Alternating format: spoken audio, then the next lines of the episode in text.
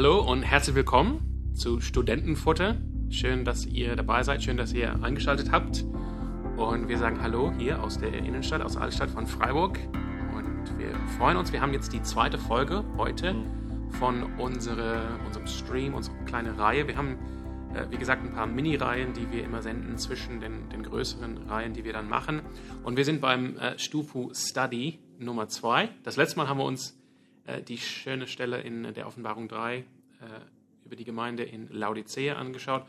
Heute geht es ins Matthäus-Evangelium, aber ich sage erstmal, Ja. Lukas, herzlich willkommen. Schön, Hi. dass du auch dabei bist. Ja, ich freue mich auch. Du freust dich auch, ja. Dann, ja, dann, dann vielleicht starten wir damit. Ich werde diese Stelle vorlesen aus dem Matthäus-Evangelium.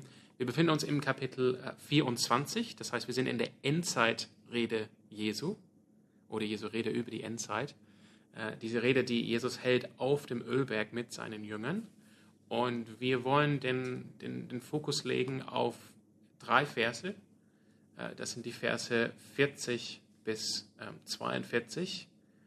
Ähm, aber zum Kontext werde ich ab Vers 37 vorlesen und dann kannst du uns gerne reinführen, um, äh, um was es geht in diesem Text. Ja, vielleicht ähm, vorab, ich meine, wir, was wir im Study machen wollen, ist, dass wir ja, Stellen anschauen, die oftmals ähm, gedeutet werden oder benutzt werden, um irgendwelche Dinge auszulegen Genau. oder eben häufig falsch verstanden werden. Ja. Und unser Ziel ist es heute, nicht äh, eine Position irgendwie zu, äh, anzugreifen oder eine Position da, damit zu belegen, sondern unser Ziel ist es, bei dieser Bibelstelle zu bleiben und uns zu fragen, was sagt diese Bibelstelle ganz alleine aus? Äh, und deswegen schauen wir uns die heute im Detail an. Voll gut, dass du das Ja. sagst, dass du uns daran erinnerst, warum machen wir diese kleine Reihe oder was, um was geht es bei dieser Ja. Study, äh, bei diesem Study-Stream. Okay, dann Matthäus 24, ab Vers 37 aus der Luther-Übersetzung 2017. Jesus spricht, bei der Wiederkunft des Menschensohnes wird es wie in den Tagen Noahs sein. Damals, vor der großen Flut, aßen und tranken die Menschen, sie heirateten und wurden verheiratet, bis zu dem Tag, an dem Noah in die Arche ging. Sie merkten nichts, bis die Flut hereinbrach und sie alle hinwegraffte. So wird es auch bei der Wiederkunft des Menschensohnes sein. Von zwei Männern, Vers 40 hier, die dann auf dem Feld arbeiten, wird der eine angenommen und der andere zurückgelassen.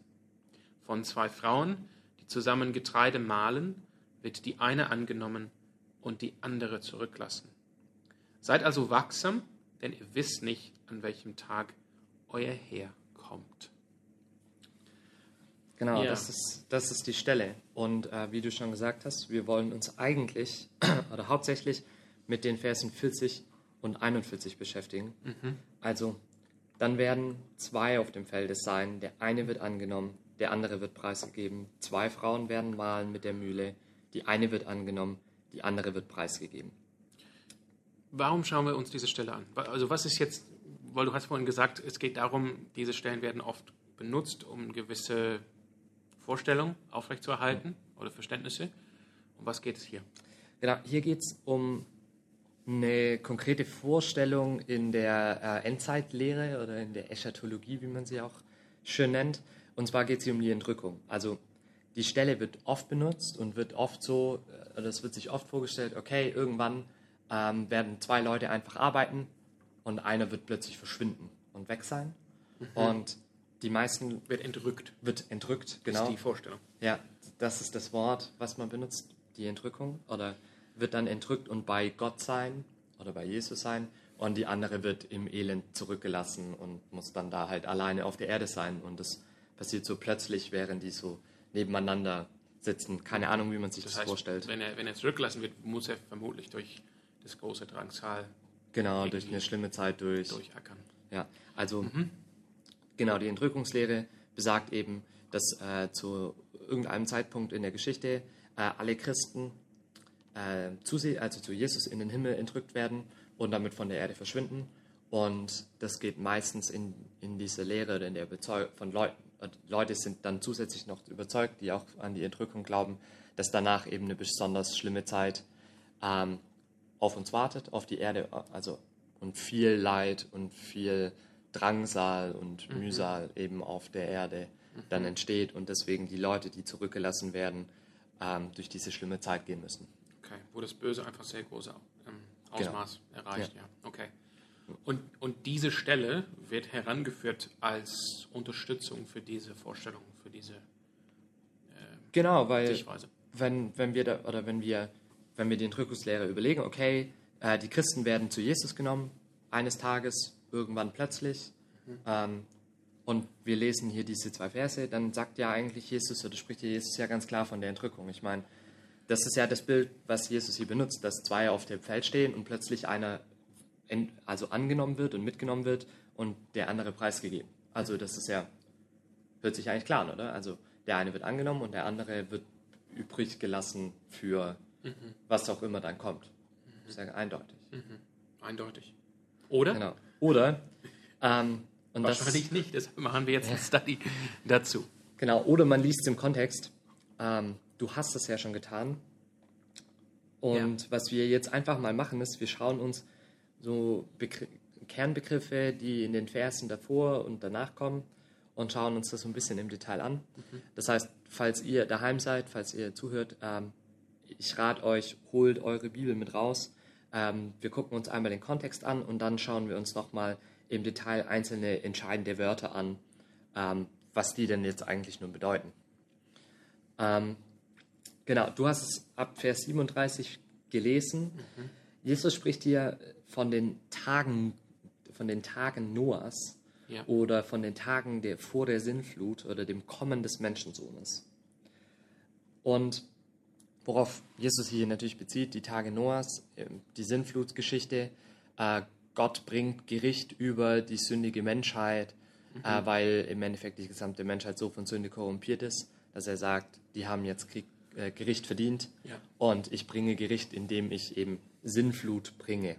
Ja. Das ist das Bild, was Jesus hier verwendet. Das heißt, Die Tage Noah sind eine Zeit vor einem kommenden Gericht. genau, ja. Okay.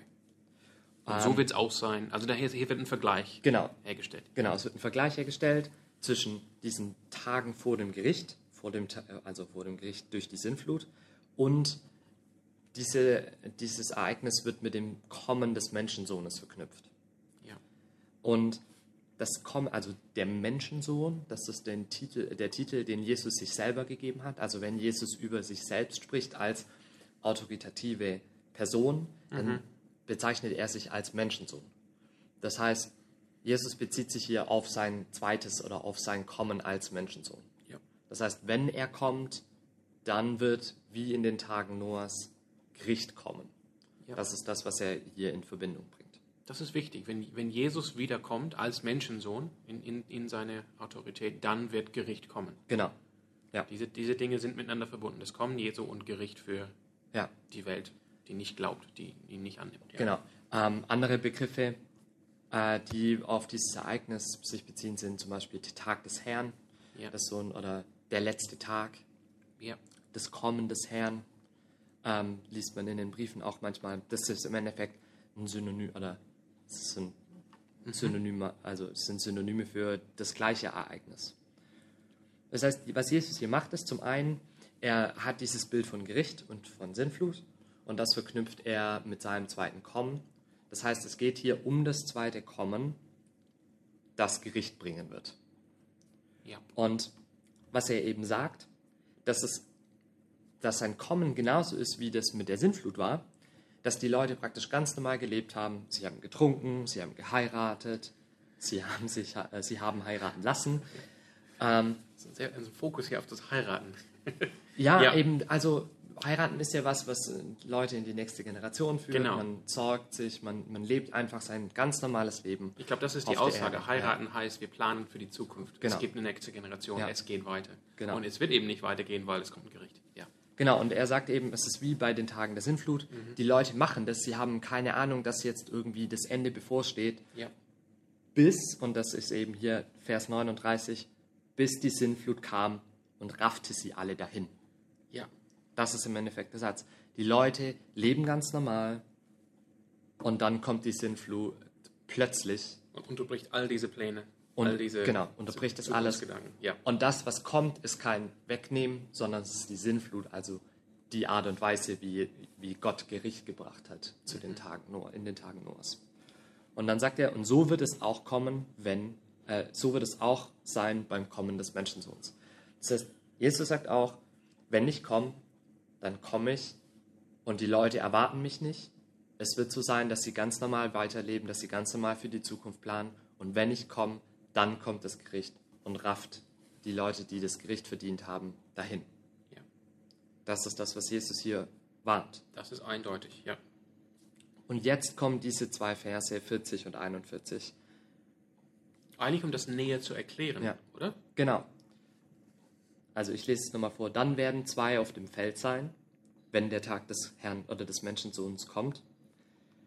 Dann werden zwei auf dem Feld sein. Der eine wird angenommen, der andere wird preisgegeben. So. Jesus benutzt hier dieses schöne Wort dann. Und was dann im Endeffekt meint, ist, wenn man, im, also wenn man ins Griechische guckt, dann heißt, ist das das griechische Wort Tote. Ähm, und das bezieht sich eigentlich immer auf etwas, was entweder unmittelbar darauf folgt, also ein zweites Ereignis, was unmittelbar auf das erste beschriebene im Satz davor folgt, oder ähm, es verknüpft zwei Ereignisse, die zwar Satz, also die miteinander in Verbindung stehen, aber das eine ist entweder in der Zukunft oder in der Vergangenheit. Und wenn man hier diesen Kontext anschaut, was im Endeffekt Jesus hier macht, ist, dass er mit diesem dann, wie du gesagt hast, diese zwei Sätze miteinander verbindet. Das heißt, wenn, das, wenn der Herr kommt, wenn die Sintflut kommt, wenn das Gericht kommt, dann wird es so sein, So sieht's aus. Genau, dann wird es so sein, dass nicht alle alle über das, also dass nicht alles alles Ja. das Gericht äh, unterliegt, sondern dass eben der eine dem Gericht verfällt und der andere nicht. Genau. Wie Das, in den Tagen Noahs, die acht, die in der Arche waren, wurden jetzt nicht hinweggerafft Genau. von der, von der Sintflut. ja, Ne? ja. Wo Jesus hier eine 50-50-Aufteilung macht, was der schon mal Positive. Ja.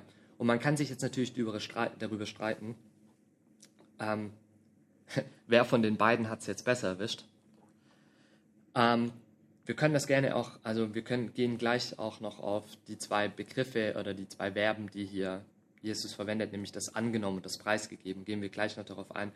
Aber im Endeffekt macht das für, für die Deutung und für die Aussage, die Jesus hier machen will, keinen großen Unterschied. Weil was, worum es Jesus hier geht, ist, das Gericht kommt und dass in dem Gericht einige gerichtet werden und andere nicht. Das ist im Endeffekt der Punkt, worum es Jesus geht. Es kommt unerwartet, es wird gerichtet, wenn er kommt, und die einen werden gerichtet, die anderen nicht. Das heißt schon mal die Hauptaussage des Textes. Ja. Das, ist, weil das ist wichtig, darum geht es. Genau. Was will Jesus hier eigentlich sagen? Was ist, was ist sein Fokus? Was will er, dass verstanden wird? Und, und du sagst, die Hauptaussage des Textes ist nicht unbedingt Ja. auf eine mögliche Entrückung hinzuweisen, sondern ganz klar und eindeutig zu machen, wenn dieses Gericht kommt, Ja. es wird manchen treffen und andere werden da durchkommen. Genau. Und, und das ist das, worum es Jesus wirklich hier ging, ist nämlich dann am Ende Vers 42, der Vers, der danach kommt. Darum wachet, denn ihr wisst nicht, an welchem Tag euer Herr kommt. Dieses Darum ist eine Konjunktion, die praktisch jetzt eine logische Folge beschreibt. Das heißt, Jesus hat hier dieses Argument gegeben und hat hier diesen Vergleich aufgeführt. Und jetzt kommt die logische Folge, die sich daraus schließt, ist, Leute, seid wachsam, keiner weiß, wann der Tag des Herrn kommt. Das heißt- Impliziert ist, wer wachsam ist und wach bleibt, Ja, der wird nicht hinweggerafft von dem Gericht. genau. Wer wartet auf Jesus, Ja. der wird dann nicht überrascht und Genau. wird durch das Gericht kommen. Ja, und Jesus zementiert es jetzt in den folgenden Versen nochmal, also Vers 43 bis äh, 44. Das sollt ihr aber wissen, wenn ein Hausherr wüsste, zu welcher Stunde in der Nacht der Dieb kommt, so würde er ja wachen und nicht in seinem Haus einbrechen und ihn nicht in sein Haus einbrechen lassen. Darum seid auch ihr bereit, denn der Menschensohn kommt zu einer Stunde, da ihr es nicht meint. Also Jesus sagt hier wirklich, wir sollen wachsam sein, wir sollen auf sein Kommen warten, wir sollen uns nicht von dem Gericht überraschen lassen, so wie das zu den Tagen Noahs passiert ist, sondern wir sollen auf ihn warten. Und das ist eine Warnung, die wir überall im Neuen Testament finden. Johannes in der Offenbarung, Paulus, Petrus, Jesus mehrfach. Jesus mehrfach. Mehrfach, mehrfach, mehrfach.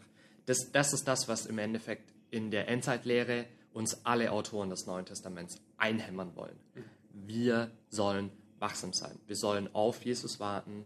Wir sollen sein Kommen in Betracht ziehen. Und wir sollen unseren Fokus darauf legen, dass er wiederkommt und das Gericht kommen wird. Das ist das, worum es Jesus hier eigentlich geht. Ja, ja. Wobei, um das jetzt kurz dazwischen zu schieben, das heißt jetzt nicht eine Fixation darauf zu legen, wir müssen irgendwie die Sterne abgucken jeden Abend, äh, ob jetzt diese Ankunft bald bevorsteht, sondern, wie Jesus auch sagt in anderen Gleichnissen, wenn Jesus wiederkommt, dann soll er uns finden, dass wir, ähm, dass wir arbeiten, das, was er Ja. uns anvertraut hat. Genau. Wir sollen für sein Königreich arbeiten.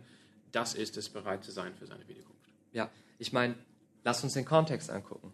Wenn wir nicht bei Vers 37 anfangen zu lesen, sondern bei 35, dann sagt Jesus, bevor er überhaupt mit diesem Gleichnis anfängt und, und mit dieser Erklärung, mit dem Gericht und dass es kommen wird, sagt er, Himmel und Erde werden vergehen, aber meine Worte werden nicht vergehen.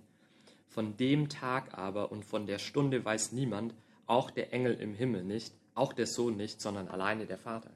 Das heißt, Jesus sagt, bevor er hier anfängt, über das Kommen des Menschensohns zu reden, hey Leute, keiner weiß es. Ihr, ihr braucht ihr es gar nicht zu versuchen, im Endeffekt rauszufinden und clever zu sein, sondern keiner weiß es. Ja. Und deswegen sollen wir wachsam sein. Genau. Und wachsam heißt eben, wenn Jesus wiederkommt, dann findet er mich dabei, Ja, mich voll einzusetzen für sein Königreich. Genau. Als Nachfolge zu leben. Ja. Okay, dann, dann wollen wir uns tatsächlich diese zwei äh, Begriffe anschauen, oder? Mhm. Ähm, annehmen ähm, und preisgeben, so übersetzt äh, Luther ja, im Vers 40. genau. Da, heißen, da haben haben wir es auf, auf, auf Griechisch Paralambano annehmen und Aphiemi lassen oder preisgeben. Genau. Man könnte jetzt natürlich, ja, man könnte jetzt natürlich sagen, ja, aber ähm, wenn wir bei dieser Sinnflut-Korrelation wären, dann wäre ja eigentlich das Motiv, dass der, der da bleibt, der gesegnet ist, weil er nicht von, dem, von der Flut des Gerichts Von den Wellen weg- von den Wellen weggerafft wird. Ja, Aber wenn man das jetzt liest, dann ist ja eigentlich der, der angenommen wird, der dem es besser geht. Und der, der preisgegeben wird, ja eigentlich, der wird den, den Fluten preisgegeben. Oder ah, genau, und das ist so ein bisschen schwierig und tricky, wenn wir in andere deutsche Übersetzungen ähm, ich glaube, das ist der anschauen. Punkt. Wenn Luther äh, Aphiemi, also lassen, mit preisgeben übersetzt, dann, dann klingt das negativ. Ja, Dann wird man dem Gericht preisgegeben. Ja. Das ist schon mal eine Deutung, welche von den zwei es besser hat. ja genau. Und, und annehmen heißt, ah Ja. ja schön, ich werde angenommen. Könnte man, könnte man Ja. so deuten. Ja. Aber man kann natürlich auch äh, dieses Wort mit genommen einfach üb- übersetzt werden. Im Sinne von der eine Ja. wird genommen von dem Gericht, Ja. der andere wird gelassen und wird nicht gerichtet. Ja. Ich glaube, das ist. Ja. Ja, aber Genau, genau. ja. Schauen Also- wir uns andere deutsche Übersetzungen an. Die Elberfelder. Genommen und gelassen. Genommen und gelassen. Die Elberfelder übersetzt es mit genommen und gelassen. Die Züricher sagt mitgenommen und zurückgelassen. Die neue Genfer Übersetzung sagt angenommen und zurückgelassen. Einheitsübersetzung mitgenommen und zurückgelassen. Und die Hoffnung für alle sagt angenommen und die anderen bleiben zurück. Oder und die andere oder der andere bleibt zurück. Okay.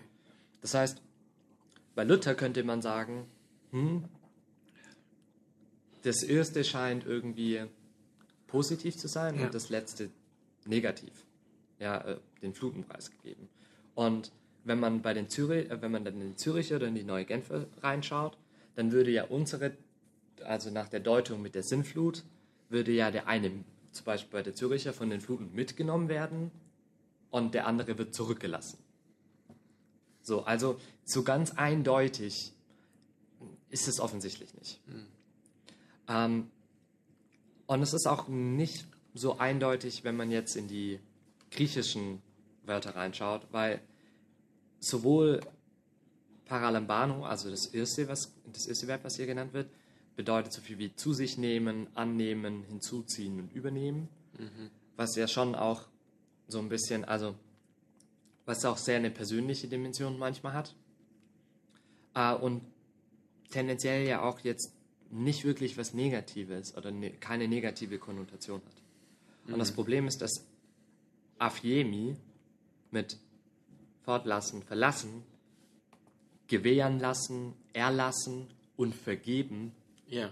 tatsächlich im Neuen Testament auch eine sehr positive Bedeutung hat, weil es eigentlich viel in dem Kontext von Sündenvergebung Ja. benutzt wird und tatsächlich es nur eine Stelle gibt, wo es mit preisgegeben oder so übersetzt wird und das ist genau hier und in der, äh, in der Geschwisterstelle bei Lukas. Also in dem Kon das ist der einzige Kontext, in dem hier preisgegeben genannt wird. Ansonsten hat es auch eine positive Konnotation. Okay. Äh, und das macht es jetzt natürlich schwierig, Ja. Ja. eindeutig hier irgendwie zuzuweisen. Die Frage ist, also aus meiner Perspektive heraus ist es nicht notwendig, weil Jesus zeigt hier einen Kontrast zwischen zwei Personen und die eine wird gerichtet und die andere nicht. Und wir können uns natürlich den ganzen Tag darüber streiten, ob das jetzt die erste oder die zweite Person ist. Aber de facto kommen wir um die Aussage und um die Deutung, die Jesus hier macht, oder den, das Bild, was Jesus hier zeichnet, kommen wir nicht drum rum. Also, Genau. Was Dafür. wir vorhin ähm, für, für gesichert gesagt haben, die Hauptaussage dieses Textes ist, ja, dass Jesus sagt, das Gericht wird kommen. Und wenn das Gericht kommt, das Gericht wird manche treffen ja, und wird manche nicht treffen. Und darum die Warnung, die Aufforderung und die Ermutigung von, oder die Ermahnung von Jesus, seid bereit, damit, wenn das Gericht kommt, und ihr wisst nicht, wann das kommt, ihr nicht mitgerichtet werdet. genau. Ja. Ja. Und ich würde schon sagen, also aus meiner Perspektive heraus, von dem, was ich, ich würde eher dazu tendieren, dass das zweite das tendenziell positiv konnotiertere ist. Die, das Aphiemi, das Lassen ja, oder Genau, ja. das, das Lassen und äh, auch Das im heißt, Sinne es von. wär, im Sinne von, es ist besser zurückgelassen zu werden, als Ja. mitgenommen zu werden. Ja, genau. Da, da tendierst du. Daher ten, da tendiere ich hin, einfach weil im breiteren Kontext des Neuen Testaments und ähm, das wurde auf Griechisch geschrieben, das wurde auf Griechisch gelesen. Das heißt, dass jemand, der das viel gelesen hat, dem muss das aufgefallen sein, ähm, dass hier eigentlich so dieses, dieser Beigeschmack von Vergeben und von Sündenvergebung im Endeffekt mitschwingt. Und deswegen würde ich tendenziell eher dazu tendieren zu sagen, dass der, der preisgegeben wird, derjenige oder der, der zurückgelassen wird, derjenige ist, der nicht von der Sinnflut dahingerafft wird Ja. und von dem Gericht dahingerafft Ja. oder vom Gericht mitgenommen wird. Ja. Genau. Ich habe mich auch nicht so äh, intensiv beschäftigt mit diesem Text, klar, wie du, äh, in Vorbereitung für diese Folge, aber das wäre auch meine Tendenz, auch vom Kontext her, auch mit dem Vergleich. Da ich glaube, das, würde, das schwingt auch mit, so diese, Ja. die, die Vorstellung, die, die Wellen kommen und, und, und raffen Ja. alles weg. Ja. Und das heißt, die zieht, also alles, was halt von den Wellen in den Zeiten, Tagen Noahs hinweggerafft wird, das, das wird gerichtet. Ja. Und wer zurückbleibt, nicht hinweggerafft wird, der übersteht das Gericht, neben, nämlich äh, Noah und die sieben anderen mit ihm in der Arche. Und, ja, aber wie du sagtest, das ist, ist schwierig. Das kann, man kann so oder so, Ja. je nachdem, wie, wie man hier diese, diese Dinge, die mitschwingen, wie du sagtest, Afiemi heißt auch vergeben, wie, wie, man, wie viel Gewicht man das gibt, dass diese Dinge auch mitschwingen. Ne? Ja, und ich meine, Paralambano hat immer diese persönliche, man nimmt, man nimmt jemanden an, man begleitet jemanden. So, das, also es hat eigentlich auch, es schwingt schon auch was positiv konnotiertes mit. So, also man darf das jetzt nicht so ganz außer Acht lassen. Okay. Zusammenfassend Ja, würde ich sagen, ähm, wenn man, wenn es ist so zentral und es ist eine Bibelstelle, die uns einfach zeigt und lehrt, dass es so wichtig ist, Dinge in Ruhe im Kontext anzuschauen. Und wir wollen hier nicht, also unser Ziel ist heute mit dieser, mit dieser Folge jetzt nicht die Entrückungslehre ähm, zu nihilieren und kaputt zu machen oder zu widerlegen, sondern uns ist es wichtig, darauf aufmerksam zu machen, dass oftmals Bibelstellen für bestimmte Positionen oder Aussagen rangezogen werden, die, wenn man sie im Kontext anschaut, wie wir es jetzt heute gemacht haben, vielleicht gar nicht davon reden, von dem, Ja. was man versucht damit auszusagen und zu bezeugen. Und dass eben diese Stelle hier in dem gesamten Kontext, die gesamte Ölbergrede, hast du ja gesagt, ist eine Endzeitrede. Und Jesus spricht hier sehr, sehr viel über das Kommen des Gerichts und über, das, über sein zweites Kommen. Ja. Und wenn man hier den Kontext anschaut, also das ist der breite Kontext, wenn man den schmalen Kontext, die Verse drumherum liest, dann merkt man von der Sprache her, es ist eine Gerichtssprache. Äh, Jesus versucht hier ein Bild aufzuzeichnen, wie man sich das mit dem Gericht vorzustellen hat und wie es sich damit verhält. Äh, und in dem Kontext zeigt es und spricht es eben davon, dass wir wachsam sein sollen, weil wir nicht wissen, wann das Gericht kommt und wen es dahin rafft. Ja, ich würde sagen dazu auch Amen. Das glauben wir auch und wir wollen auch bereit Hm. sein für die Wiederkunft unseres Herrn. Und wir bekennen in unserem Glaubensbekenntnis, Jesus wird wiederkommen. Ja, vielen Dank, Lukas. Und ja, auch vielen Dank an euch, dass ihr dabei wart für diesen zweiten Stufu Study. Matthäus 24, 40 bis 41. Und wenn ihr ähm, Stellen habt, wo ihr euch immer gefragt habt, was, was hat es oder, oder, oder wo geht es hin mit dieser Stelle, was bedeutet diese Stelle, ähm, wie sollen wir diese Stelle verstehen, dann ähm, schickt uns einfach diese Stellen. Ihr, ihr Ja. könnt einfach, wie kann man in Kontakt mit uns treten? Ähm, ihr könnt uns einfach über Instagram erreichen. Wir haben äh, eine Instagram-Seite. Oder ansonsten äh, unter dieser Folge ist die äh, E-Mail-Adresse von uns verlinkt. Uns einfach eine E-Mail schreiben. Genau, wir würden uns freuen. Ja, dann vielen Dank und wir sehen uns, also wir sehen uns nicht wirklich, aber wir sehen uns beim nächsten Mal. Bis dann. Ciao.